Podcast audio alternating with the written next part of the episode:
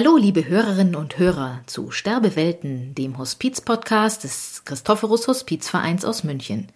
Schön, dass Sie auch im neuen Jahr wieder mit dabei sind. Mein Name ist Stefanie Wussilus.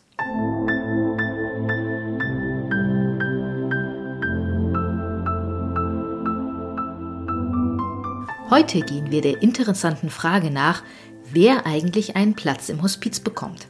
Sepp Reischel, der fachliche Leiter des Christophorus Hospiz, hat sich dazu mit Ulrich Heller getroffen, der für die Platzvergabe zuständig ist. Gemeinsam haben sie darüber gesprochen, wann man sich am besten bei einem Hospizverein melden sollte, wer die Kosten übernimmt und was mit den Menschen passiert, die keinen Platz erhalten. Ich wünsche Ihnen nun viel Spaß beim Zuhören.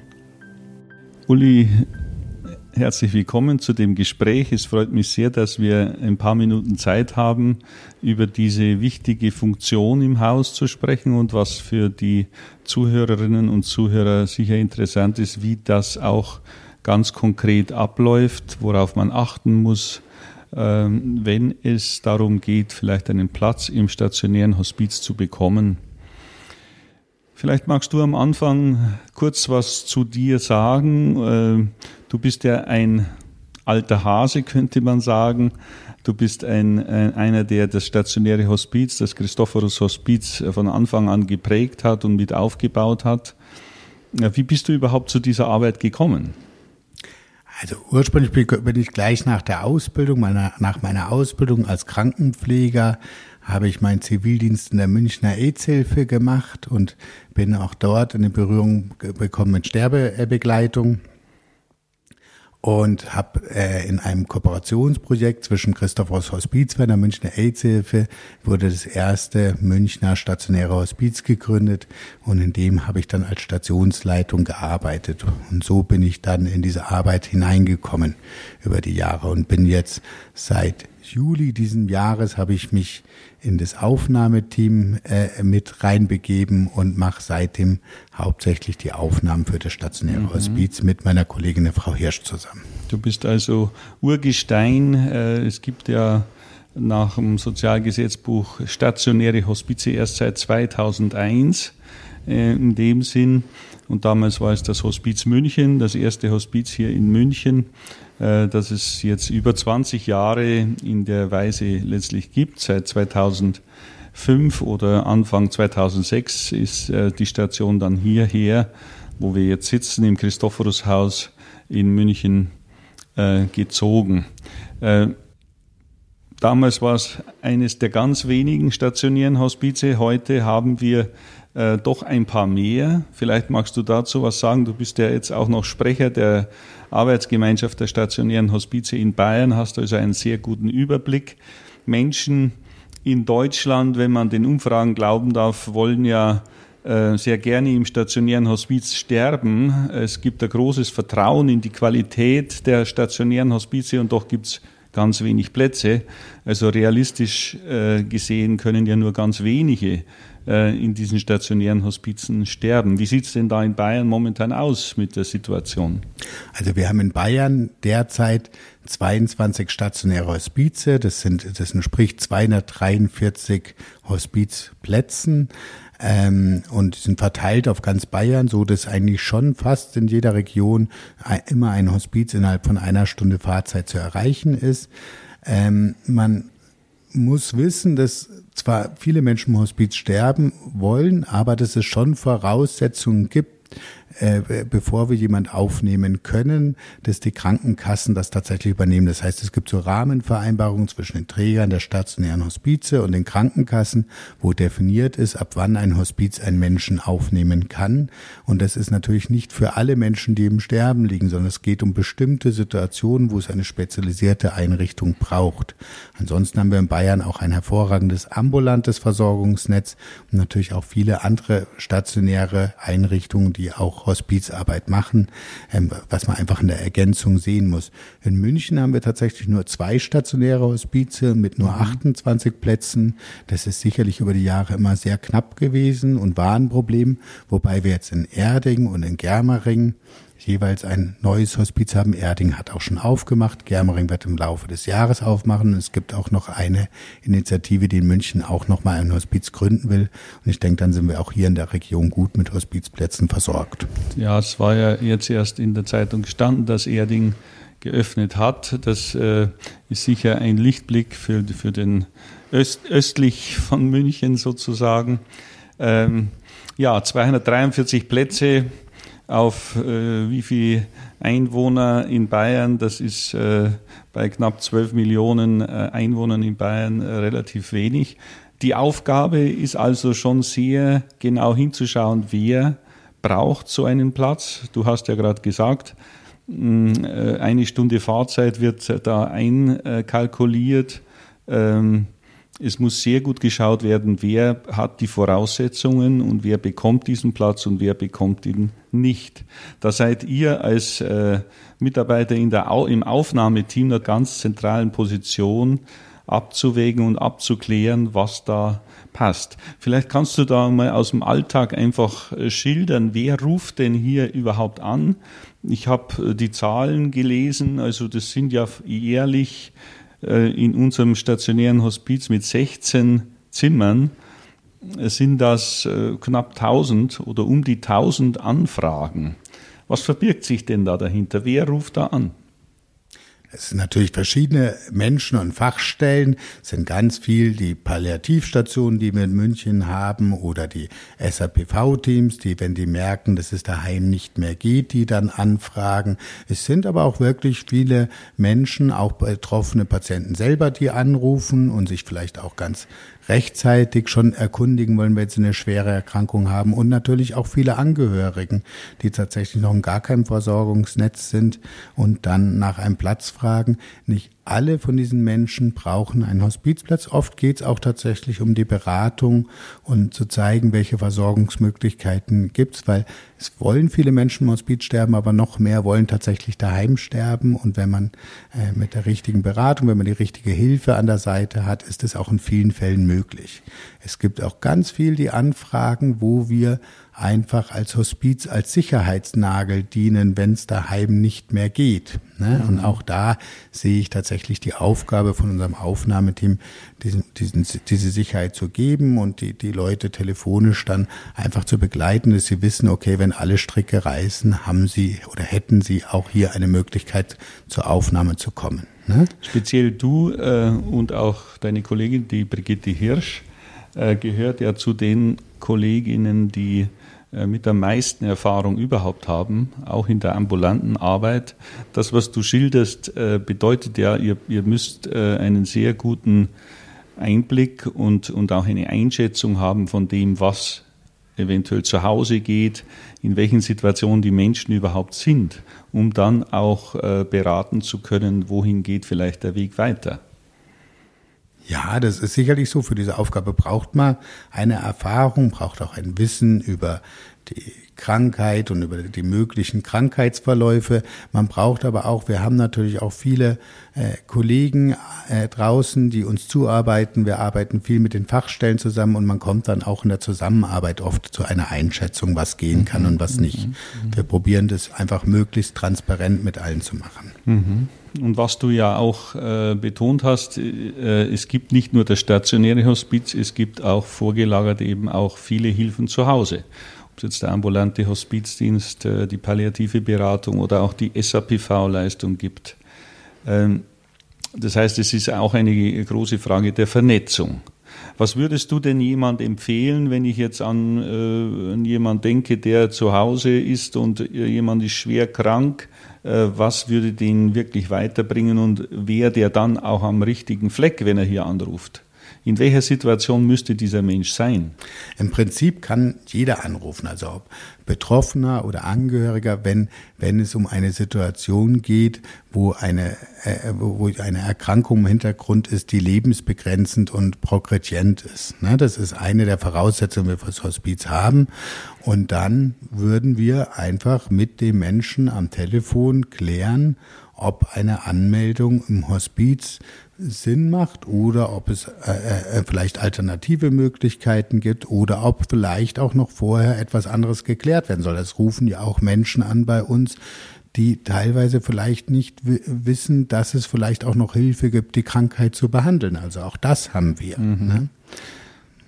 Genau, also wie äh, schaut eine Prognose aus? Also vielleicht kannst du das nochmal verdeutlichen, wenn du sagst, eine Krankheit muss unheilbar sein und auch der Verlauf progredient. Das heißt, ja, es schreitet sichtbar und, und erlebbar fort.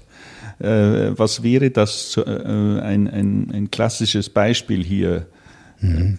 Das sind natürlich viele Krebserkrankungen. Man muss ganz klar sagen, im Hospiz sind die meisten Menschen, die wir aufnehmen, haben Krebserkrankungen, aber es gibt natürlich auch Nerven, äh, neurologische Erkrankungen, wie zum Beispiel die ALS, die amyotrophe Lateralsklerose. Das ist eine Krankheit, wo langsam die Muskeln gelähmt werden. Oder es, es gibt auch äh, Lungenerkrankungen, chronische, die einfach zum Tode führen können und immer schlechter werden oder auch natürlich Herzerkrankungen, wobei immer das alleine nicht reicht, sondern es geht immer darum, dass man tatsächlich diese spezialisierte Versorgung, palliative Versorgung im Hospiz braucht, also auch entsprechende Symptome hat oder so entsprechende Symptome bekommen kann und das vor allen Dingen die Versorgung zu Hause aus, das können auch soziale Gründe sein oder aus, aus, aus, aus Gründen äh, ähm, dass, dass der Aufwand so hoch ist, nicht auf Dauer gut sicherzustellen ist. Mhm. Das sind die Voraussetzungen, die einfach da sind und das ist das, was man dann zusammen prüfen muss und manchmal ist es äh, zum Zeitpunkt der Anfrage noch nicht so, aber im Verlauf. Also wir haben schon auch viele Menschen, die sich auch schon ein Dreivierteljahr vorher im Hospiz anmelden, bevor sie dann wirklich zu uns kommen. Mhm. Aber die wissen dann, dass alles vorbereitet ist und dass sie diese Möglichkeit haben, wenn es soweit ist. Das ist also gut, wenn man sich rechtzeitig meldet und wenn ihr auch rechtzeitig vielleicht auf andere Hilfen hinweisen könnt. Und auch, es ist auch gut, dass Menschen wissen, am Horizont sozusagen auch, da gibt es immer noch auch diese Möglichkeit. Das kann gut sein. Auch das würde ich als individuell entscheiden. Es gibt auch Menschen, die wollen das wirklich erst dem sich ganz zum Schluss stellen. Für viele Menschen scheint es gut zu sein und ist dann auch gut, wenn sie das wissen. Mhm. Du meinst, es kann auch einmal nicht so gut sein? Es gibt auch Menschen, denen der Gedanke daran zu einem gewissen Krankheitsstadium Angst macht und die einfach an Hospiz noch nicht denken wollen, was ich ganz verständlich finde. Ja, ja, ja, ja. Ihr macht ja auch vor der Aufnahme dann, also wenn der erste Anruf war, wenn ihr die erste Situation abklärt und sagt, das kommt für uns in Frage, dann kommt es ja zu einem zweiten Schritt. Also, dass ihr diese, die Angehörigen in der Regel kennenlernt. Vielleicht erzählst du darüber noch, wie der Aufnahmeprozess dann auch weitergeht. Mhm. Der Aufnahmeprozess ist in der Regel so, dass die Menschen anrufen und wir wollen dann erstmal in der Regel medizinische Informationen haben. Es kann ein Arztbrief zum Beispiel sein, wo wir prüfen, ob die Indikationen gegeben sind, dass die Krankenkasse das übernehmen würde, die Kosten für ein Hospiz. Und äh, dann wollen wir in der Regel sowohl den Betroffenen, wenn das geht, ne, wie auch den Angehörigen, der dann vielleicht auch so ein rechtlicher Vertreter ist, kennenlernen und stellen einfach unsere Arbeit erstmal vor, unser Hospiz erstmal vor, also wie wir arbeiten, welche Angebote wir haben, was, was Hospiz überhaupt bedeutet, ne? ähm, ähm, was für Möglichkeiten das Hospiz auch äh, bietet, dass es ein, eben ein Lebensplatz ist und ein, ein, ein, eben nicht ein so dunkler Ort, sondern ein Platz, wo man mhm. wirklich noch Lebensqualität auch erfahren soll und klären dann auch die Finanzierung und jetzt mit diesem mit diesen Pandemiezeiten, dann leider Gottes auch die Besuchsregelungen, die auch wir haben müssen, äh, äh, äh, erklären wir dann und dann auch, wie eine mögliche Aufnahme ablaufen könnte und wollen dann aber auch noch ganz viel von den Menschen wissen, einfach um miteinander zu prüfen, ob denn das Hospiz wirklich der gewünschte Ort wäre, wo der Mensch sein will. Mhm. Und ich höre ja auch, der, der, auch die das Umfeld, die Angehörigen müssen mit einbezogen sein. Äh, oder auch diese Aufnahme mit, mit wollen sozusagen. Das hört sich ja nach einem sehr umfassenden ähm, äh, Prozess an, das zu klären. Wie lange dauert sowas in der Regel? Naja, in der Regel sind es jetzt mehrere kurze Telefonate, wo man die Grundsachen lernt und dann hat man in der Regel ein einstündliches Gespräch miteinander, wo man einfach äh, ähm, alles vorbereitet und dann kann es schon sein, es sind ja nicht immer alle Sachen klar. Das kann ja auch sein, dass ein Mensch noch Therapien bekommt, die im Hospiz dann nicht mehr möglich wären. Die sollten dann schon auch, also manche Therapien zumindest sollten dann schon auch abgeschlossen sein, weil das sonst die Voraussetzungen nicht da wären und dann hat man im Verlauf der Zeit dann immer mal wieder auch telefonisch Kontakt sagt und bespricht, wie es jetzt gerade mit der Krankheit steht und wann dann der richtige Zeitpunkt ist. Ne? Aber so, wenn es jetzt ganz normal läuft, denke ich, hat man, ähm, ist dieses Gespräch, das äh, Hauptgespräch, das ist in einer Stunde ungefähr, sollte man sich da Zeit nehmen. Viele stellen sich ja vor, ja, da gibt es ja elendlange Wartelisten. Mhm. Also äh, habe ich da überhaupt eine Chance, wenn es dann genau zu dem Zeitpunkt für mich vielleicht notwendig wäre. Wie ist das mit der Warteliste? Also es gibt auf alle Fälle eine Anmeldeliste und ähm, man muss in der Regel, so würde ich das sagen, das ist nicht kontinuierlich gleich, aber schon mit zwei, drei Wochen Wartezeit rechnen, bis wir aufnehmen können. Das kann manchmal länger sein, manchmal ist es auch viel kürzer. Das ist also, es ist nicht so, dass regelmäßig über das ganze Jahr immer gleich viel Menschen anfragen, sondern das hat durchaus Schwankungen und äh, es gibt auch manchmal die Fälle, dass man wirklich sofort den Platz bekommt, aber das ist wirklich sehr selten.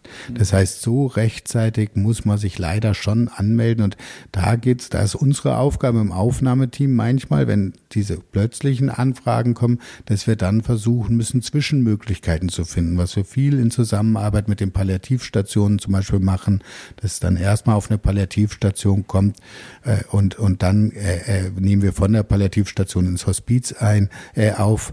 Aber das sind natürlich nicht die optimalen Lösungen. Besser ist, wenn man sich tatsächlich rechtzeitig darum kümmert und dass man dann wirklich das gut planen kann, so dass der Mensch nicht so viele Umzüge hat. Ne? Mhm. Ja, das stelle ich mir nicht ganz einfach vor. Also das ist schon auch ein Blick auf das, wann werden überhaupt Plätze frei. Äh, und Plätze werden erst frei, wenn jemand verstirbt. Ähm, äh, eine Entlassung kommt ja kaum vor. Vielleicht Selten. magst du das dazu auch noch mal kurz was sagen. Ihr mhm. seid das Aufnahmeteam und äh, nehmt natürlich auch auf im Blick darauf, dass möglichst einem, einem Menschen jetzt nicht nochmal ein Umzug überhaupt zugemutet werden müsste. Ja. Das heißt, die ganze Prüfung auch der Kriterien dient auch dazu, dass jemand wirklich stabil dann auch hier sein kann. Ja, also es soll schon so sein, dass es für die Menschen ist, die wissen, dass sie jetzt hier ihren Platz haben, wo sie auch bleiben können, bis sie verstorben sind und nicht irgendwie danach in eine andere Institution kommen müssen. Manchmal ist es aber auch so, dass eine Krankheit tatsächlich sich dann doch anders entwickelt und es Menschen auch hier im Hospiz dann plötzlich besser geht und dann eine andere Grundsituation da ist. Und es gibt auch Menschen, die dann wieder nach Hause können, was natürlich dann einfach mal erstmal nur positiv zu sehen ist. Ne? Mhm. Manchmal ist es auch so, dass eine Krankheit tatsächlich nichts tut, sich aber die Situation nicht wirklich ändert und dann kommt es in ganz seltenen Fällen auch mal dazu, dass die Krankenkasse tatsächlich das dann nicht weiter zahlt und dass dann nur eine Versorgung in einem Pflegeheim oder so weiter möglich ist. Das ist tatsächlich ein bisschen schwieriger und da tun wir alles, dass wir das dass wir in solche Situationen nicht kommen, weil das für die Menschen tatsächlich ein schwieriger Weg oft ist. Mhm. Du hast ja schon äh, angedeutet, die Krankenkassen kontrollieren natürlich auch diese, diese Kriterien, äh, sind natürlich darauf bedacht, dass nur äh, Bewohner, Patientinnen, die diesen Kriterien entsprechen, hier aufgenommen werden. Äh, wie ist das mit den Kosten? Geistert ja auch manchmal so rum, äh, Hospiz muss man sich leisten können, ist das jetzt ein Fünf-Sterne-Sterben und das können sich nur reichere Menschen leisten. Äh, wie ist das mit dem äh, finanziellen Beitrag? Hm. Also es ist tatsächlich so, dass der Gesetzgeber, Gott sei Dank, das so geregelt hat, dass jedem das Hospiz offen stehen soll und dass das nicht am Geldbeutel liegt und die Krankenkassen, wenn die Voraussetzungen gegeben sind, zahlen die Krankenkassen 95 Prozent der Kosten tatsächlich. Wir rechnen mit dem Tagessatz ab. Und der Hospizträger muss mindestens fünf Prozent der Kosten selber über Spenden und Stiftungen und so weiter finanzieren. In Wirklichkeit von dem, was wir hinstellen, ist es sogar noch etwas mehr. Aber es ist so, dass es für den Versicherten oder für den Menschen, der einzieht, von den Kosten für das Hospiz keine Kosten entstehen. Wo kleine Kosten entstehen, ist für Medikamente. Da muss man genau dieselben Rezeptgebühren bezahlen, wie man das zu Hause auch macht. Und auch wenn wir zum Beispiel so Leistungen wie Wäsche waschen übernehmen sollen oder äh, Telefon, da kommen ganz kleine Kosten auf die Menschen zu. Aber der, der, im Prinzip wird das Hospiz voll getragen durch die Versicherung und durch das Hospiz selber. Mhm. Ich glaube, äh, mit Ausnahme vielleicht, wenn jemand nicht versichert wäre, dann müsste man das vorher klären, ob äh, Sozialhilfeträger und so weiter einspringen. Ähm, aber wie du ja gesagt hast, das müsste dann mit der Krankenversicherung und eventuell Pflegeversicherung ja vorher geprüft werden, genau. ob das äh, so gegeben ist. Wo wir eine Vorabprüfung haben, ist zum Beispiel bei Privatversicherten. Da ist das tatsächlich eine freiwillige Leistung, wobei inzwischen fast alle Privatversicherungen die Kosten für ein Hospiz übernehmen. Mhm. Ja, ähm, ich glaube, dass damit schon ein, ein Bild entsteht, auch für die Menschen, die uns zuhören, äh, wie das äh, sozusagen funktioniert. Wie komme ich in dieses Hospiz? Äh, wann ist vielleicht äh, die Vorstellung, dort sterben zu können, vielleicht auch eine Illusion. Wir tun ja auch als äh, Christophorus Hospizverein sehr viel dafür, dass, dass es nicht nur Möglichkeit gibt, im Hospiz zu sterben, sondern auch in einem Pflegeheim gut zu sterben. Äh, wie erlebst du diese Diskrepanz? Also im Pflegeheim sieht ja die Versorgung anders aus, ist natürlich äh, die Finanzierung gedeckelt, ist viele die, die Qualität der Versorgung auch äh, einfach eine andere und begrenzte. Und von daher in Deutschland diese, dieser Spagat hier ist die allgemeine Pflegesituation stationär und ambulant und hier ist eine Hospizversorgung, die doch sehr sehr gut, äh, qualitativ gut ausgebaut ist. Das ist ja, stelle ich mir vor, in der Aufnahmesituation äh, durchaus eine Härte, jemand zu sagen zu müssen, nee, bei uns im Hospiz ist jetzt hier für Sie kein Platz, Sie müssen eher im Pflegeheim schauen.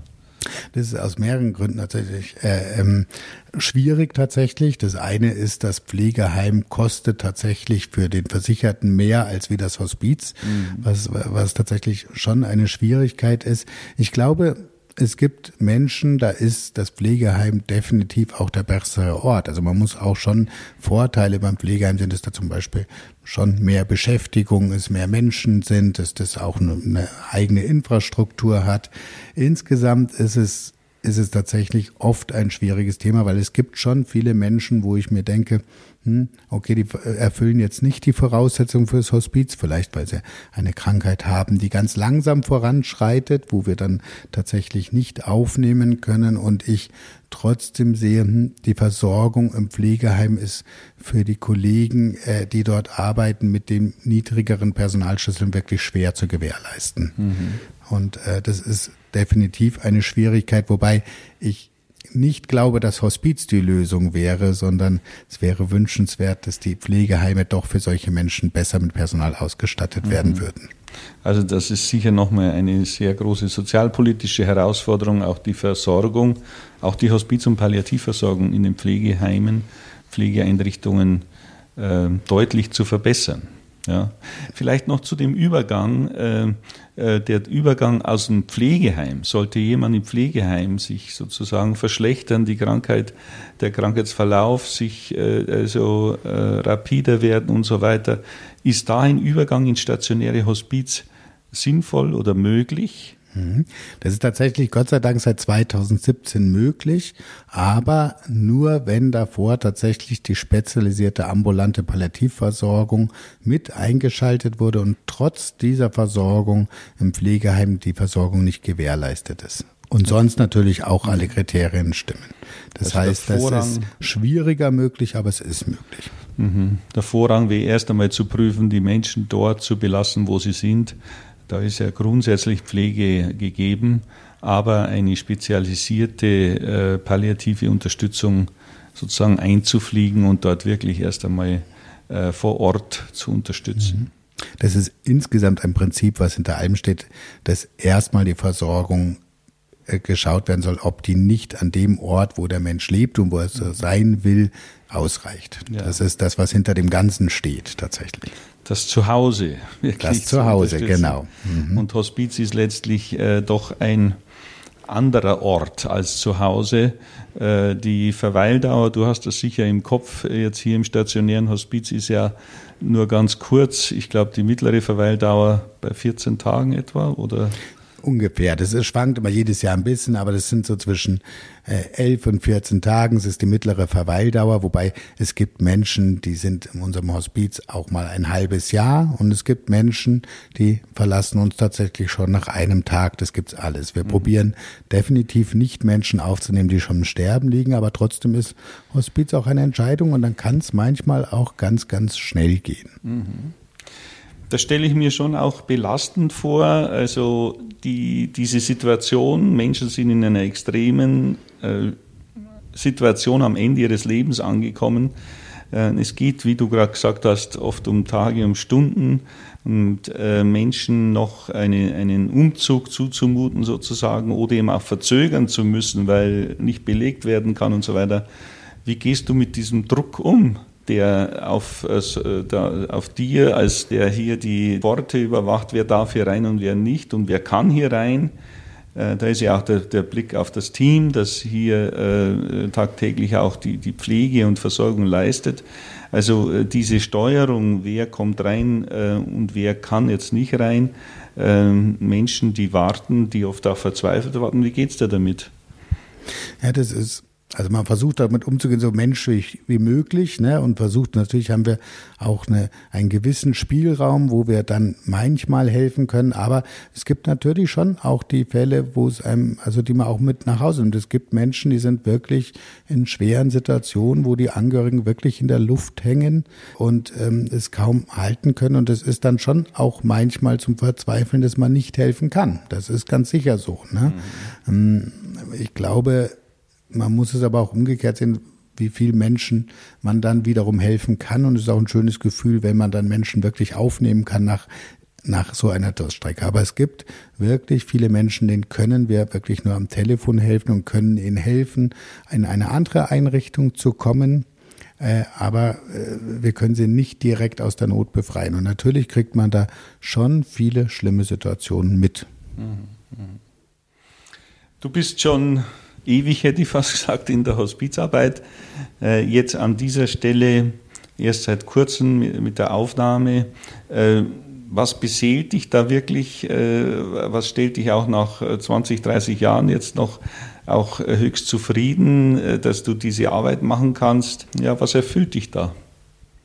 Also ich finde es grundsätzlich schön, in diesem Bereich zu arbeiten, weil es tatsächlich darum geht, in dieser Art der Medizin, Pflege, Versorgung, was der Mensch will, das macht man. Das heißt, wenn die Menschen an Lebensende steht, bleibt da gar nicht mehr so viel übrig, außer dass man das tut, was sie sich wünschen, was für sie gut ist. Und das gilt für Zugehörige wie für Menschen. Und es ist als Helfer auch eine schöne Aufgabe, das tun zu können. Mhm. So würde ich das sagen. Und insgesamt macht mich das in meinem Leben, dieser Beruf, man lernt viel kennen, man lernt viel auch für sich selber und man hat viel mit Menschen zu tun. Und das ist etwas, was mich privat auch durchaus stärkt. Vielen Dank, Uli, für dieses interessante Gespräch.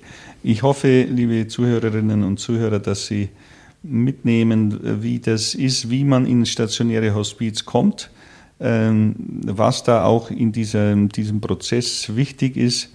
Ähm, und die Einladung ist auf alle Fälle, und das haben wir jetzt ja auch gehört, dass, äh, dass man sich melden kann, dass man sich auch frühzeitig melden kann, sich beraten lassen kann, äh, was ist jetzt dran. Äh, vielen Dank, Uli, und vielen Dank Ihnen fürs Zuhören.